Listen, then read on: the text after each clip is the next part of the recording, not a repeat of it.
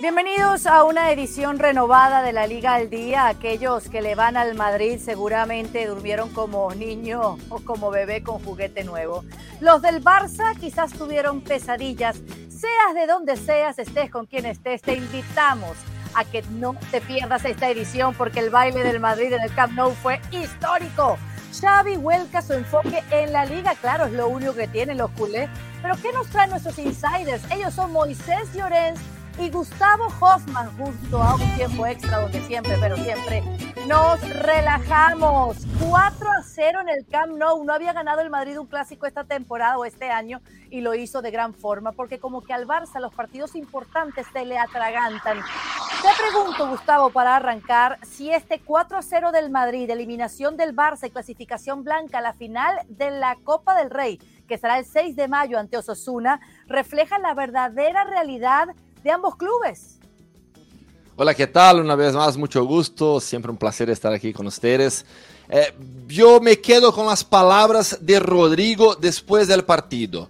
Fue una victoria que cambia la temporada del Madrid.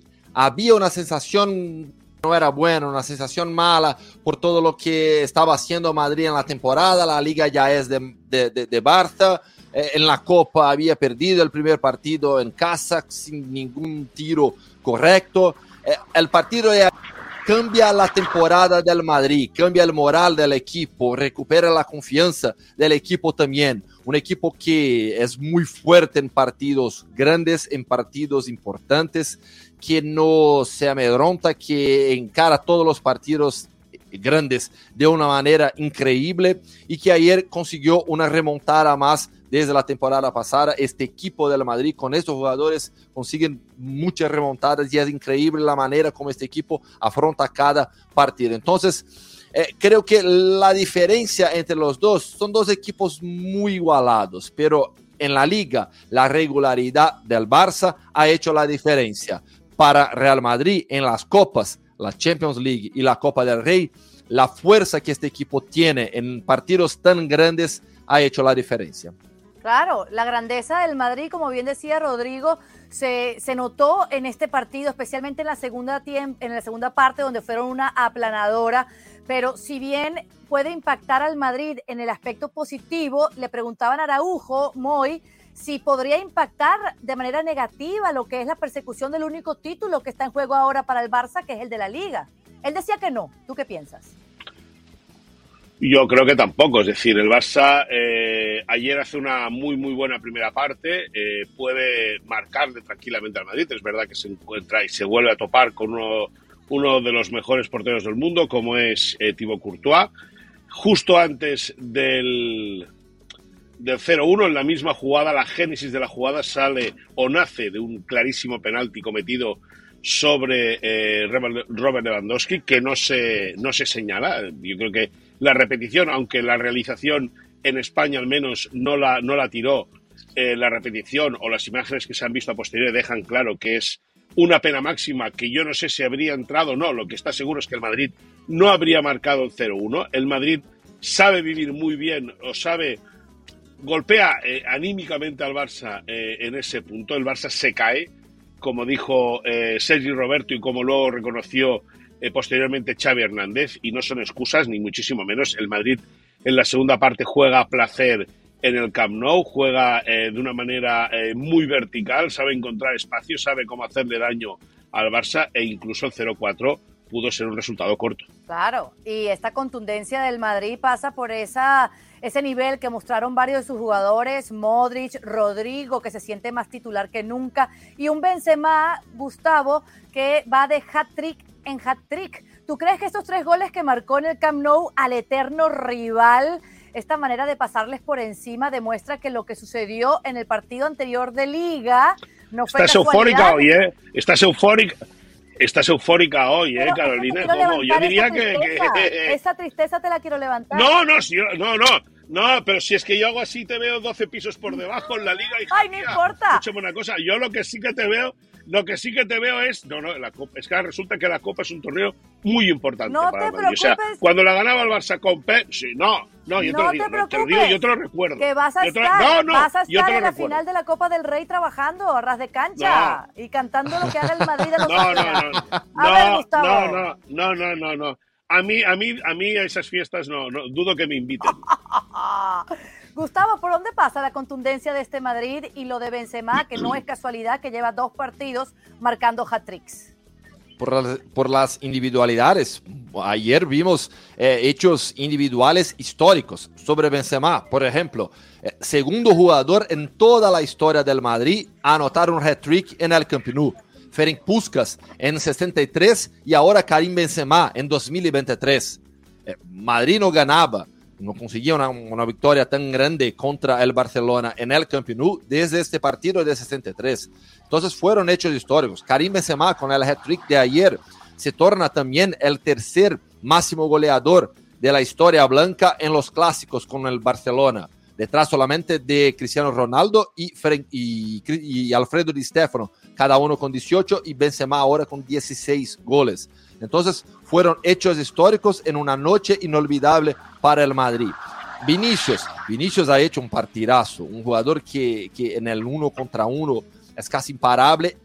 En los últimos partidos, Ronald Araujo se quedó mejor con Vinicius, pero ayer no. Ayer fue la noche del, del brasileño, sufrió un penalti, eh, anotó un gol, dio una, una asistencia bellísima para, para Karim Benzema. Una partida, un, para mí, uno de los mejores partidos de Vinicius con la, con, con la camisa del Real Madrid hasta hoy. Y, si vemos toda la temporada de Vinicius, en las grandes ligas europeas, solamente hay dos jugadores que tienen al menos 20 goles y 10 asistencias. Son Vinicius Junior y Mohamed Salah. Para ver el tamaño de la temporada de Vinicius. Entonces, Luka Modric, un partidazo increíble, como este jugador con 37 años, entrega, intensidad.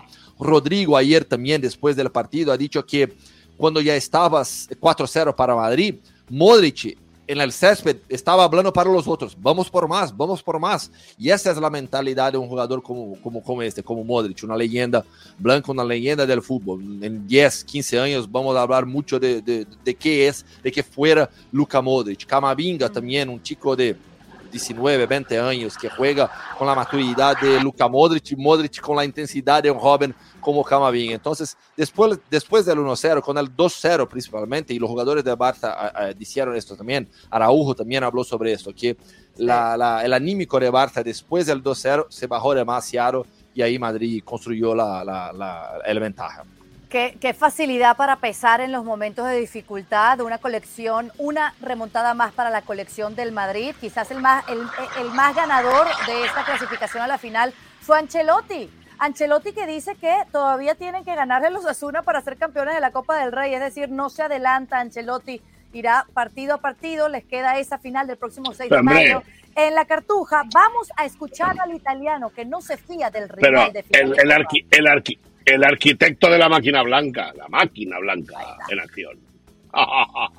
La experiencia que hemos tenido en los últimos dos clásicos de la liga y de la, de la ida eh, ha sido la misma, o sea, el planteamiento ha sido lo mismo. Nosotros estamos muy contentos de jugar la final y también creo Osasuna y creo que va a ser una final con un ambiente muy bonito. ¿Podemos decir, Moy, que el Real Madrid ya tiene el título de Copa del Rey o mejor ser prevenidos como eh, sugiere Ancelotti? ¿El Osasuna puede darle la sorpresa al Madrid? Hombre, escuchando a Gustavo Hoffman y escuchándote a ti, el Madrid ya ha celebrado el título. No, no, o sea, el no, Madrid no, es campeón no. de Europa. No. Sí, sí, sí, sí, sí. El trabajo Sí, de Jacob 37 Arrasate es muy visión, bueno. Chivi Ávila un- tiene una gran historia. sí, No, hay que jugar. Sí, claro. Los partidos Sí, hay que no, yo escuchando a Gustavo Hoffman y escuchando, yo escuchando a Gustavo Hoffman y escuchando a Teti, el Madrid es campeón de Europa, campeón de, de, de la Copa y si le dan dos partidos más, campeón de Y Liga. de la también. próxima O sea, Supercopa Española es- también, que ya están es- clasificados. Sí, claro, como el Barça, evidentemente. Los, los dos primeros van para adelante y Osasuna también se mete en esa Supercopa de, de España, que va a ser en el mes de enero del año que viene en, en Arabia. Veremos si en Riyadh o en Jeddah. Pero bueno, eh, hombre, Madrid es clarísimo favorito.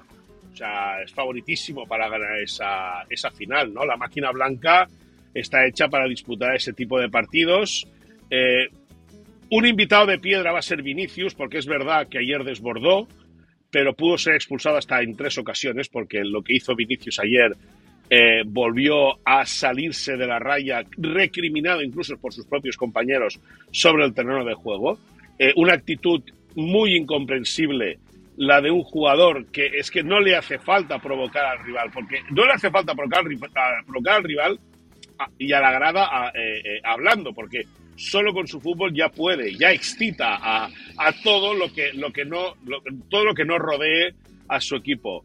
Eh, Vinicius, como te digo, va a ser un invitado de piedra para, para esa final de la Copa del Rey, pero en la cual el Madrid, pues, yo creo que, que, si no tiene una plaga de lesiones, eh, eh, descansado como va a estar en la liga, veremos cómo avanza en la Champions, si es que puede avanzar contra el Chelsea, lo tiene todo de cara para ganar. Ahora, ahora, Osasuna fácil no se lo va a poner.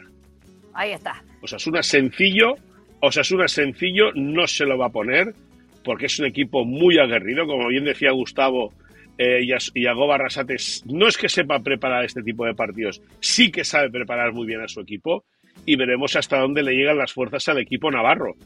Va a ser una, una final creo que inédita, lógicamente, pero que Osasuna va a ponerle toda la ilusión, le va a poner tanta ilusión como calidad tiene el Madrid. Por lo tanto, veremos quién se impone a quién, ¿no? Si la calidad a las ganas de eh, querer conquistar un título como, como las que va a tener Osasuna de Pamplona. Y esto será el próximo 6 de mayo, falta muchísimo y hay mucho en juego para el Madrid porque se está jugando la clasificación a las semifinales de la Champions y logra vencer en la ida y vuelta al Chelsea. Mientras tanto, esta es la invitación para que no te pierdas el próximo partido de liguero este fin de semana, Real Madrid contra Villarreal el sábado a las 2.55 hora del este en los Estados Unidos. Se va a ver en la pantalla de ESPN Deportes por televisión y si estás suscrito a ESPN Plus también lo puedes bajar como streaming.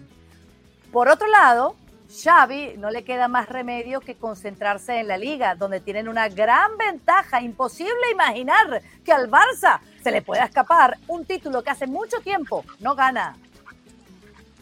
Si ganamos la Liga, la Supercopa, a, mi modo de ver es una muy buena temporada. Entonces, nos queda la Liga, nos quedan 11 finales para nosotros y, hay que seguir compitiendo. Eh, si ganamos la Liga y ganamos la Supercopa, no va a empañar nada, nada la muy buena temporada que podemos hacer.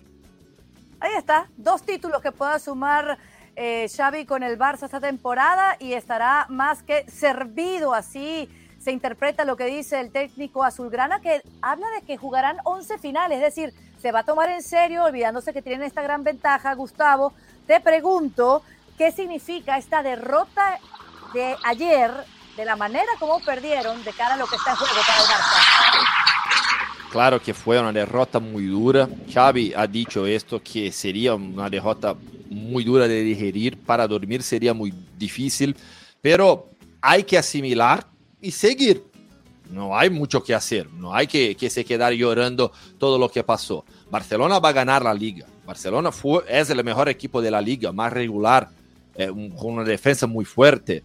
Eh, entonces, ahora eh, hay que seguir de cabeza erguida y seguir. y ahí lo, hablo un poco, y claro que Moy está ahí, ya conoce muy bien el club, pero la imagen que yo tengo de Barcelona, nosotros siempre esperamos más del Barcelona. Eh, porque yo he crecido con los equipos mágicos de Barcelona, los equipos de Pep Guardiola, un equipo inolvidable. Entonces, siempre vemos al Barcelona queriendo más. Va a ganar la liga. Es un club que está pasando por un momento muy difícil con los problemas económicos, las, las relaciones con la liga, lo del presupuesto, de que hay que bajar 200 millones hasta la próxima temporada. Eh, Muy va a hablar sobre la financiación del próximo estadio. Entonces, hay muchos problemas alrededor del equipo.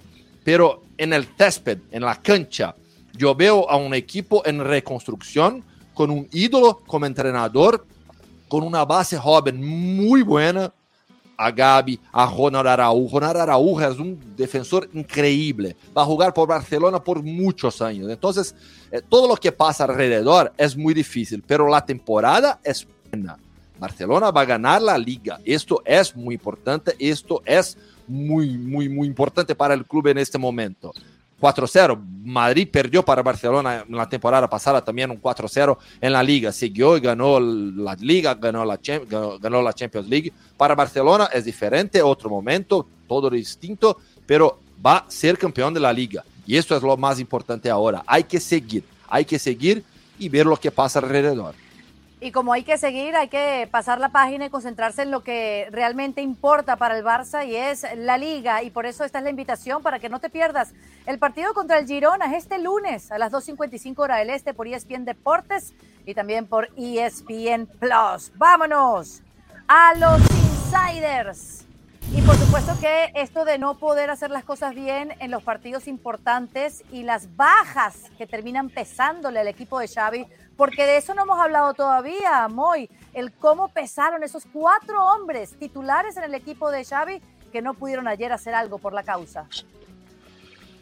Pues sí, eh, pesaron y pesaron mucho, eh, claro. Eh, cuatro titulares, Andreas Christensen, Frenkie de Jong, Pedri, Osman Dembélé, cuatro futbolistas que de haber estado en condiciones habrían sido titulares sin ningún tipo de duda y con ellos el partido habría sido diferente, pero eso es lo que decimos siempre, ¿no? Es que si mi abuela tuviese ruedas sería una bicicleta y no sería mi abuela.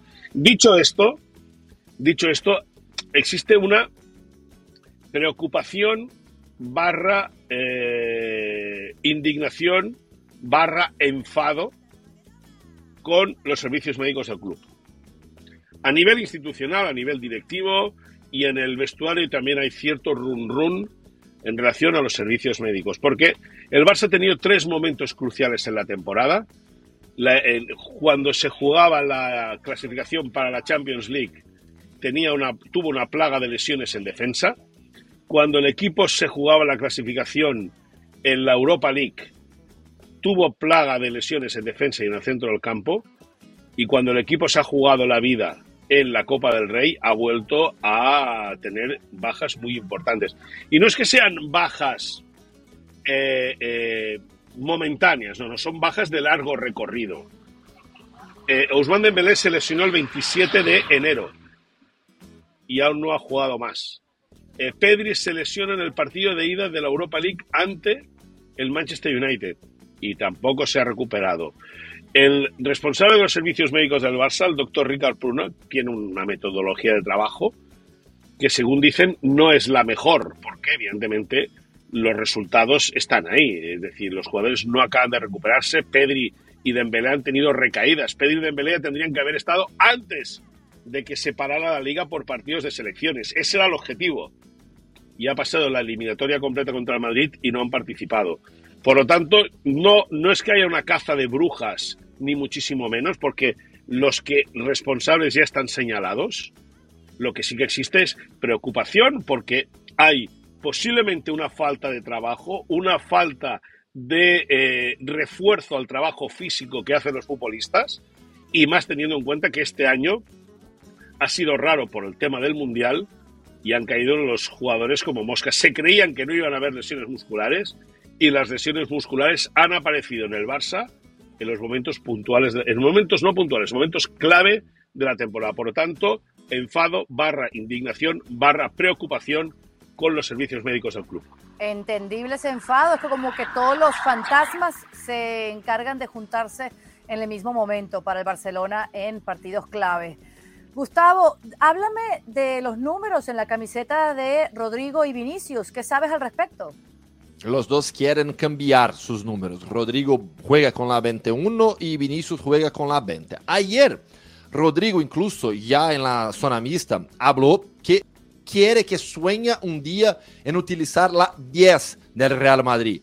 Ahora es de Luka Modric, que quiere que Modric siga en Madrid al menos una temporada más, pero que va a hablar con Modric para que un día utilice la 10 Modric ya no esté en el Madrid. Sobre Vinicius, lo que sé es lo siguiente. Eh, cuando estuvo ahora con la selección de Brasil, sorprendió a todos cuando Vinicius decidió utilizar el número 11 y no el número 20 con Brasil.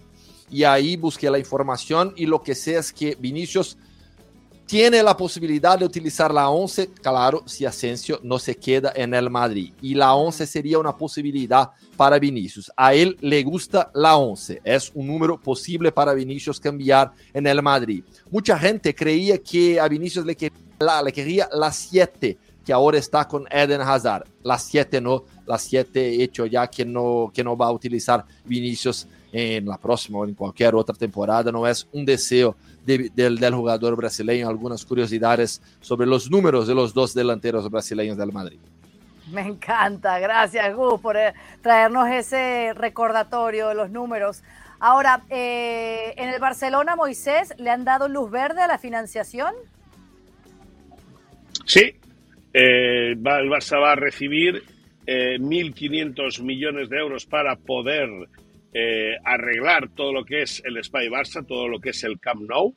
Eh, lo va a tener que devolver en 25 años, 60 millones por temporada a casi un 6% de interés, es decir, una auténtica brutalidad. Oh. Esto es como una, esto es como una, eh, para que lo entendáis, como una trampa. O el Barça es capaz de hacerlo por sus propios medios o bien algo que ya se empieza a hablar en Barcelona desde, no de ahora, ya de hace tiempo, que sería algo que nadie quiere en Barcelona y que Joan Laporta insiste que no va a suceder nunca, que es convertir al club en una sociedad anónima deportiva, es decir, que tenga un principal eh, eh, comprador y que luego existan los pequeños accionistas. Lógicamente hasta ese, hasta ese punto no se quiere llegar, pero el Barça se ha metido en un callejón, una apuesta muy arriesgada, conseguir 1.500 millones eh, de euros a devolver en 25 años, como decimos, con una fórmula de volver al 6% durante 60 millones en 25 años. Ojo, que es verdad que el estadio puede generar muchísimos ingresos al club, ojo con eso, pero también hay que tener atención a que 60 millones son tocatejas. Se va a crear una sociedad entre los prestamistas y el club para tener controlado muy bien los pagos y los ingresos del dinero y con todo eh, las obras en el Camp Nou empezarían una vez acabe la temporada, comenzaría a seguir desmontándose el estadio para en septiembre arrancar y a meterle mano al Camp Nou de manera definitiva y la idea sería que en noviembre de 2024 existiría el compromiso para que el Barça regresase al Camp Nou. No. Veremos si eso es así. Bueno, qué bien. Les hace falta un nuevo estadio, pero lo de seguir endeudándose realmente preocupa a propios y extraños. Por otro lado, lo de Vinicius ya es habitual, ¿no? Él se pica, le pican y tiene hasta la virtud de enfadar a sus propios compañeros, como vimos ayer en el clásico, la reacción de Cross y Benzema tranquilizando al brasileño. ¿Qué sabemos de Vinicius y de estas formas provocadoras de enfrentar los partidos, especialmente los partidos contra el Barça, Gus? Venga, hay, algunas situaciones que molestan mucho al jugador brasileño, ¿vale? Voy a decir lo que sé del lado del jugador. No estoy aquí para decir si está cierto o si no. Venga, eh, la relación con los árbitros españoles no es buena. Para Vinicius, a él le molesta. Vinicius entiende que los árbitros le perjudican de más, que no pitan las faltas. Tenemos algunos números, algunas estadísticas que demuestran que con Vinicius el más que otros jugadores, hay que sufrir muchas más faltas Vinicius que otros jugadores para que genere una amarilla a los otros jugadores, a los adversarios. Entonces, el tema de los árbitros es algo que molesta demasiadamente al jugador brasileño. Además de esto, un tema también que este tema sí es muy serio, el tema del racismo. Eh, sigue eh, para Vinicius, claro, como, como una molestia muy grande y lo que más le molesta es que los nombres de los agresores no son publicados. Vinicius no entiende por qué su nombre está en todos, todas las pantallas, en todas las teles, en todos los periódicos, en los casos de racismo, pero los agresores no. Y ahí los agresores no tienen sus nombres divulgados, no tienen fotos publicadas, y eso es algo que realmente molesta mucho el jugador brasileño. Eh, entendible, ojalá se pueda erradicar esto. Pero, pero, ah. no, no, lógicamente el racismo es imperdonable y, la verdad es que, eh, que yo recuerdo en España nunca se ha denunciado, o sea, sí que se ha denunciado al, al agresor, eh, interponiéndole una multa económica y prohibiéndole, porque así lo dice la ley del deporte, prohibiéndole la entrada a los estadios, pero nunca se habla de hacer pública la imagen del, del, del, agresor, ¿no? Eso es el racismo por un lado. Luego, Gustavo, lo que sí que tendría que mirar Vinicius es la actitud que él tiene sobre el terreno de juego. Porque tú no, él no es nadie para llamarle mamón a un futbolista, en el caso de ayer a Ferran Torres, eh, él no es nadie para insultar, es decir, o si lo insultas, acátalo. Es decir, si tú insultas, tienes que aceptar que a ti te insulten y que todo se quede en el terreno de juego y no llevarlo siempre a un paso más como pretende Vinicius, que el altavoz de Madrid siempre hace, en este caso del provocador, que es Vinicius, la víctima de la situación. Y como bien decía Araujo, ¿no? Si se concentrara un poquito más en jugar al fútbol y dejar tantas provocaciones, hasta sería un mayor crack de lo que ya es el Si me permite, Carol. pero sin duda. Sí, eh, porque aquí lo que pasa es que yo veo a Vinicius muy fuerte mentalmente, porque para soportar todo lo que él ha soportado en los últimos meses, siempre dicen mono, mono, mono y hacen los sonidos de mono. Es muy fuerte, hay que ser muy fuerte. Además de esto, hay sí su comportamiento en el césped, en la cancha, la relación. Hay, como los otros jugadores siempre dicen, si hay el respeto dentro del fútbol, que las cosas se queden en, el, en, la cancha, que no haya racismo, que no haya otras cosas. Pero creo que son, son cosas distintas, pero que para Vinicius es casi como una cosa sola, solo, ¿vale? por todo lo que está viviendo. Claro. Nos salimos del tema Vinicius y nos metemos en el mundo Messi, ¿no? Porque una fuente familiarizada con la oferta que tiene en Arabia Saudí decía ayer que la está contemplando Messi. ¿Cómo está la situación en Barcelona? ¿Hay división por lo que pueda ser el futuro del crack o es unánime que lo quieren de vuelta? No, no, no, hay, hay, hay debate, hay debate interno. Hay debate interno. Bueno, hay debate interno. La charla, el, contacto que tiene directo Lionel Messi es con Xavi Hernández. Es decir, con Joan Laporta aún no ha tenido ningún tipo de contacto, por más que se diga que se ha arreglado la situación. Sí que ha intervenido el cuñado eh, de Joan Laporta, que tiene mucha mano o tiene mucha influencia sobre, sobre Lionel Messi, y también parece ser que Rafael Juste, el vicepresidente deportivo, que fue la persona encargada de decirle a Lionel Messi y a su padre Jorge Messi hace eh, un par de años que no iban a firmar el contrato. Eh, el hecho de que pueda eh, regresar Lionel Messi, hay una cosa unánime que es a nivel de negocio, porque la venta de camisetas de, con, del regreso de Messi sería algo, yo creo que batiría cualquier tipo de récord, pero futbolísticamente hay debate. Claro. Hay debate interno y hay debate de en qué se tiene que emplear el dinero. Es decir, en el Barça eh, van a empezar una reducción, o tienen que hacer una reducción de masa salarial, que no solamente en el equipo de fútbol, es decir, que es en toda la entidad, en todo el club. Se va a rebajar el presupuesto eh, de la o se va a rebajar la masa presupuestaria de las diferentes secciones profesionales que tiene el Barça, a excepción del fútbol femenino que se va a mantener, porque es una apuesta muy importante, tanto el baloncesto, el balonmano, el fútbol sala, el, eh, el hockey patines, todas esas secciones van a ver cómo se reduce eh, a nivel presupuestario. Los jugadores también van a ser llamados a filas para intentar rebajar otra vez los sueldos. Incluso se está hablando de que a nivel ya no ejecutivo, sino de trabajadores de la entidad, se les puede rebajar también el sueldo.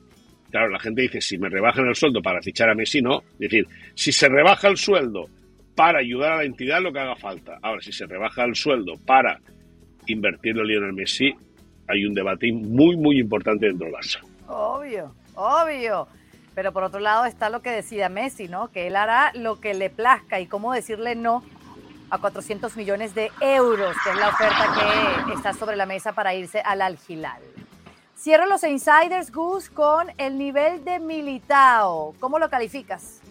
Que está jugando en un nivel muy alto y, cuando estamos bien en la vida personal, en cualquier profesión, trabajas mejor, trabajas bien. Y esto sí, con Eder Militao ahora. Él tuvo muchos problemas personales en los últimos meses en la relación con su ex esposa.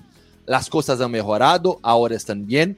En el partido del fin de semana contra Valladolid, Militão estaba con su hija, su pequeña hija, en el césped del, del Bernabéu después del partido. Entonces el jugador está muy feliz, muy tranquilo ahora. Y esto vemos también en la cancha con el rendimiento en un nivel muy alto de Eder Militão, hoy tranquilamente uno de los mejores defensores de todo el fútbol mundial. Yo, en ese sentido, Caro, y me meto, ¿eh? es una opinión, no, lógicamente no es información, yo del Madrid no manejo nada, pero sí que es verdad que Eder Militao ha tenido un proceso de maduración tremendo. Es decir, llegó, no era titular, eh, de eh, Militao se le llamaba, se, le, llamó a etiquetar, cambiaron las letras para burlarse con su apellido. No voy a repetirlo porque no quiero meterme en un fregado, pero es verdad que desde hace un tiempo eh, Eder Militao el año pasado se hizo muy fuerte en la pareja con Alaba y es verdad que este año el resto de compañeros se han hecho fuertes a su lado. Y, se tiene que decir, es decir, eh, es decir el, Madrid invirtió mucho con él comprándole de Loporto, es un jugador rápido, es un central modernísimo que va muy bien por arriba, eh, que la salida del balón no es su especialidad, pero tampoco lo hace de nada mal, por lo tanto es un acierto el, para el Real Madrid el haber fichado en su momento ha militado, una apuesta de futuro que le sale bien y el Madrid tiene por delante central para 8 o 10 años sin ningún tipo de problemas. Y es más, si mantiene este nivel, que no tiene por qué bajarlo, puede ser considerado junto a Ronald Araujo de los mejores centrales del mundo sin ningún tipo de duda. ¡Hala! Qué lindo escucharte hablar bien del Madrid y de sus jugadores, Muy. no, no, yo no. Yo, yo, no hablo bien del Madrid. Ya está grabado. ya está grabado. No, no, está grabado. No, no, no, no, sí está grabado. Pero no, no, pero, pero, pero no, no, pero si escúchame una cosa. Si, si yo, yo, yo siempre digo lo que pienso, igual que creo que Vinicius es un jugador que desborda y que puede ser brutal, también te digo que me parece que dentro del campo tiene una actitud que no le corresponde a, a, a, un profesional de su nivel. No le hace falta. Pues igual que decimos eso, considero que Militao es un acierto que le costó meterse en la película, pero que es un jugador en el cual el Madrid ha acertado y es un central como la copa de un pino. Acierto es tenerte a ti aquí en la Liga al Día y a Gustavo Hoffman. Vámonos con el tiempo extra, porque hoy Ancelotti le dio el día libre a sus jugadores después de haber eliminado al Barça de la forma que lo han eliminado. Pero ¿saben que el técnico italiano le mintió a sus jugadores? Lo digo por lo que el Madrid colgó en sus cuentas en redes sociales sentarse en el banquillo y ver partido aquí es un orgullo para mí, para todos nosotros que trabajamos con vosotros. Primero, felicitar. Segundo, que hizo una mentira, no era la final. era la semifinal. La final tenemos que jugarla. El tercero, oye, ¿eh? ¡Día libre mañana! ¡Qué crack! ¡Qué crack! ¡Ancelotti! Sí, sí, los ha liberado de bajar a la mina a picar piedra. Menudo. Pero hay que conservar el ayuno. Hay que conservar el ayuno, ¿verdad, sí, Sí, sí. Sí, claro. Y, sabéis que ayer, ayer, la Confederación Brasileña de Fútbol estaba con el Barcelona. Porque si Madrid pierde para Barcelona, ya podría empezar a hablar con Carlo Ancelotti para la próxima temporada. Ahora hay que esperar un poco más. Sí. A Rodrigo se lo preguntaban también y él decía, me gustaría tenerlo en Brasil, pero mejor que se quede donde está, que estamos todos muy felices con el italiano. Además que ese humor que tiene. A ver, a ver si puedes hablar bien, back to back, muy, de alguien del Madrid. ¿Qué tienes para decir de Ancelotti? Bueno, pues que es un técnico que sabe manejar eh, muy bien los grupos, como se ha visto eh, que ha fracasado en España, no, creo que nunca ha ganado la Liga, que sí que ha ganado la Copa, que puede volver a ganarla, que es verdad que ha ganado la Champions, eso es cierto, pero bueno, que es un tío simpático, es un tío, un tío que aparentemente es agradable, que yo creo que es una persona con la cual te, puedes, te podrías sentar tranquilamente, tomar un café, hablar de la vida, un hombre que, que ya eh, en su momento como jugador del Milan eh, participó de la goleada de la histórica goleada del Milan a Madrid, aquel 5-0 en el año 89, después, que, sirvió al Milán para posteriormente ganar la Copa de Europa en el Camp Nou ante el Esteaua de Bucarest. Y bueno, eh, y un tipo que ha sabido hacerse a sí mismo, educado, respetado y que bueno, y que ahora le va bien y que ha fracasado en la liga porque desde que jugaron el clásico el Barça le ha sacado 15 puntos, en la liga ha fracasado estrepitosamente. En la Copa de Europa, en la Copa de Europa veremos hasta dónde llega y en la Copa del Rey, bueno, va a tener que pelear contra Osasuna, es decir, el nadaplete sigue ahí eh, latente, el nadaplete del Madrid sigue latente. Anda, tú no tenías una comida familiar, te voy a liberar para que te vayas a ella, querido, ¿ah? Y, Venga, y yo, hasta luego. Que y yo a todos ustedes también le doy el día libre a partir de ahora, porque hasta aquí llegó ¡Eh! la Liga el Día. Chao, chao. Adiós.